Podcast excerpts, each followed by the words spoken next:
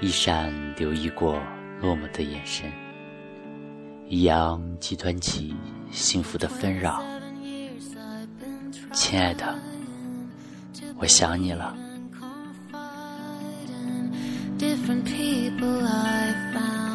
好久没有打开荔枝了，时间已经长到我不好意思打开它，再跟你们说一下我的心里话，给你们分享歌曲。我知道，不管是工作啊，还是心事啊，这都是借口。嗯，其实我很想你们，你知道吗？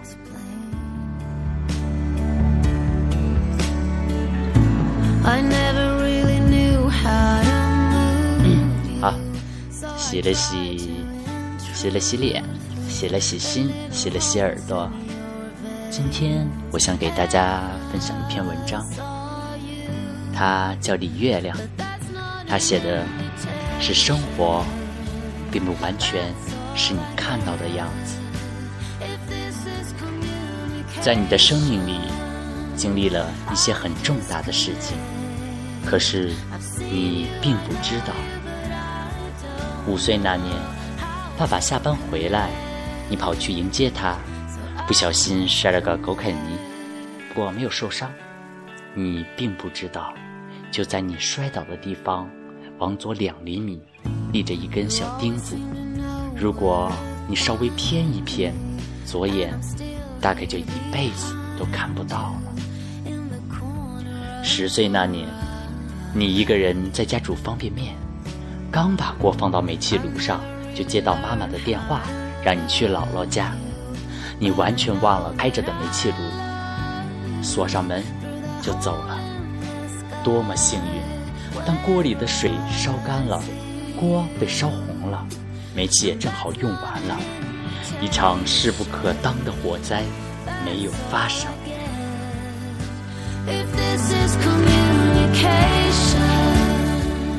十五岁那年，某一个晚上，你下了晚自习，像往常那样回了家。你肯定没有想到，在刚刚经过的那条小路上，几个小流氓本欲拦住你，图谋不轨。可是，刚好一对夫妻走了过来，坏蛋们一胆怯，放过了你。二十五岁那年，你怀着孕，不小心感冒了。去医院打针时，粗心的药房拿错了药。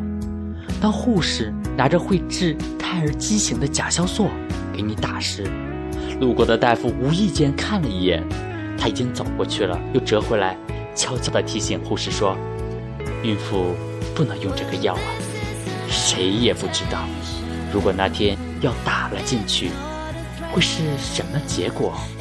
反正你是幸运的，躲过了厄运。有那么多次，你都差点掉进悲伤的深渊，可是你幸运的躲过去了。不得不说，有那么多时候，好运眷顾着你，救你于苦海。如果知道了这些，你还会为一点小困难、小痛苦埋怨吗？考试的低分、恋人的背叛、身体的伤病，那些相对容易躲过去的灾难。都算不得什么，所以，亲爱的，在困难的时候要相信，其实生活对你很照顾。当然，在你的生命里，还有一些大事情你也不知道。六岁那年，爸爸准备送你去少年宫学绘画，可是由于奶奶生病。那暑假，他们没有时间接送你，就把这件事放下了。没有人知道，如果当时得到专业的培训，以你的天赋，一定会在这方面取得不凡的成就。十八岁那年，你暗恋已久的男生准备向你表白，信已经写好，他又专门跑到你家楼下，小心翼翼地投进信箱。可是他记错了楼号，那封信被邻居拿到，疑惑了好久，丢掉了。一个好男孩，一段青春里最美好的恋情，就这样与你擦肩了。二十四岁那年，你到一家非常好的单位求职，费尽心思，终于闯到最后一关，却还是失败了。你并不知道，其实本来你的名字已经到了录取名单里，可是，在敲定人选的会议上。一位重量级的评委把你记成了另一个表现很差的人，坚定地投了反对票。就这样，别人一个莫名的小失误，让你失去了一份梦寐以求的工作。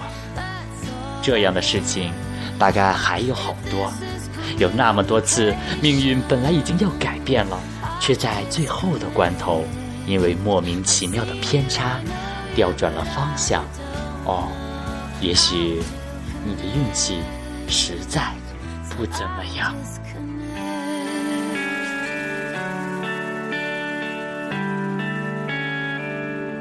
所以，亲爱的，当你的彩票中了奖，当你的古董升了值，当你顺利的考上大学，又考上研究生，当你成为单位里最年轻的中层，不要让自己飘起来。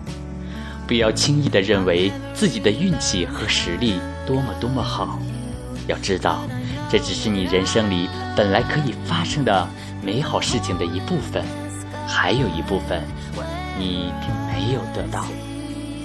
生活并不完全是你看到的样子，很多大事情你经历了却不知道。如果知道了这些，你大概，你大概就不会对现在的得意或者失意。太在意，真的，每个人都不是步步跌跟头的倒霉蛋儿，更没有人是一帆风顺的宝贝蛋儿。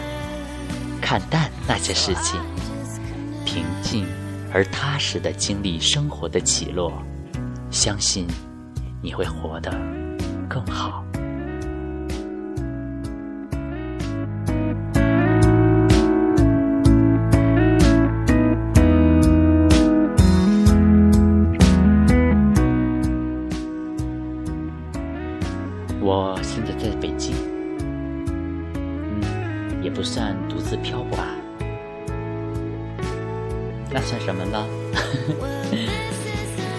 不管怎样，永远相信美好的事情即将发生。我在努力，也在加油，也希望电台前的你也能憧憬。明天的太阳，也能向往未来的梦想。这一刻，让我们一起闭上眼睛，慢慢听着音乐。晚安，我爱的人。